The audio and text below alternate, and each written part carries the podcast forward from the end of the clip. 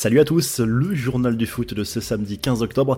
Énorme coup dur pour l'équipe de France. N'Golo Kanté est bel et bien forfait pour la Coupe du Monde au Qatar, touché aux ischios. Le milieu de terrain ne sera pas rétabli à temps pour disputer la compétition. On parle de trois mois d'absence supplémentaire dans le pire des cas. Victime d'un problème musculaire en début de saison, le milieu de terrain français semblait sur la bonne voie depuis quelques semaines, mais il a rechuté à l'entraînement. Cela va obliger Didier Deschamps à revoir ses plans pour le mondial, d'autant que Paul Pogba n'est pas certain de faire partie de l'aventure, lui non plus. Week-end de Classico en plus de Real Barça sur lequel on reviendra en revue de presse. Le PSG s'apprête à accueillir l'OM en Ligue 1. Le choc est prévu ce dimanche soir au Parc des Princes. Les infos à retenir de ce Classico Lionel Messi est encore incertain, mais il s'entraîne normalement. A priori, l'Argentin a récupéré de sa gêne au mollet. Christophe Galtier, lui, a poussé un gros coup de gueule contre les médias en conférence de presse d'avant-match. Il n'en peut plus des questions qui ne concernent pas le sportif, comme les problèmes supposés dans le vestiaire, les guerres d'ego ou encore les rumeurs autour de l'avenir de Kylian Mbappé.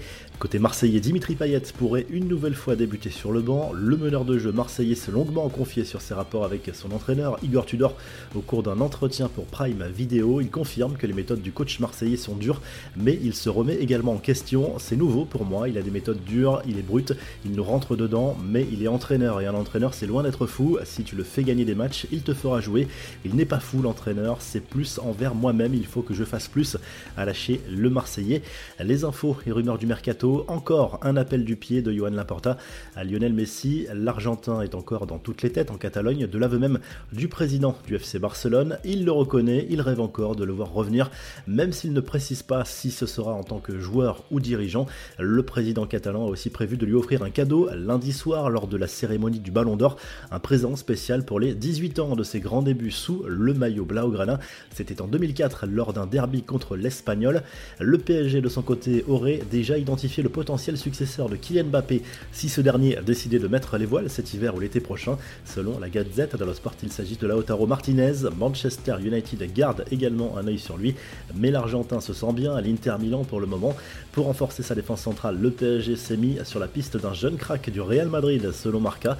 Il s'agit de Rafa Marine, 20 ans taulier de l'équipe réserve. Il peut jouer en défense centrale ou sur un côté.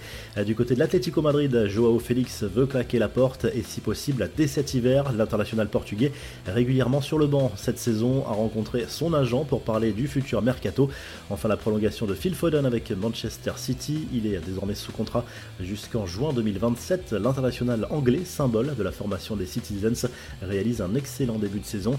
Les infos en bref, les confidences de Ronaldo dans un entretien accordé à Marca à l'occasion de la sortie du documentaire The Phenomenon sur la plateforme Dazen, le Brésilien a reconnu qu'il avait lui-même choisi de suivre une thérapie. Pour lui, la santé mentale des footballeurs n'est pas à prendre à la légère. La réalité est que nous ne savions même pas à mon époque que ce type de problème existait. La dépression était absolument ignorée dans notre génération. Beaucoup évidemment ont traversé des moments terribles, mais c'est vrai que les problèmes étaient évidents, mais les solutions n'étaient pas facilement accessibles, a expliqué El Phénoméno. La revue de presse, le journal Sport évoque les objectifs du Barça. Le club Laograna va tenter de se renforcer lors du mercato d'hiver. La confiance en Xavi reste intacte malgré la déception en Ligue des Champions. L'objectif cette saison, c'est de reconquérir la Liga et ce classico contre le Real Madrid dimanche est très important. Le journal AS a fait monter la pression avant ce choc entre le Real et le Barça à Bernabeu. La jeunesse commence à prendre le pouvoir au sein des deux clubs a priori.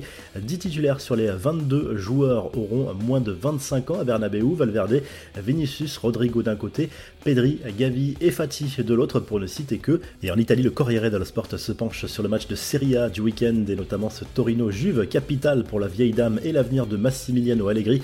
Le quotidien sportif compare également les deux phénomènes du moment en Serie A, l'ailier du Napoli, Rvica, Kvaratskhelia et Raphaël Leao de la C Milan. Si le journal du foot vous a plu, n'hésitez pas à liker, à vous abonner pour nous retrouver très vite pour un nouveau journal du foot.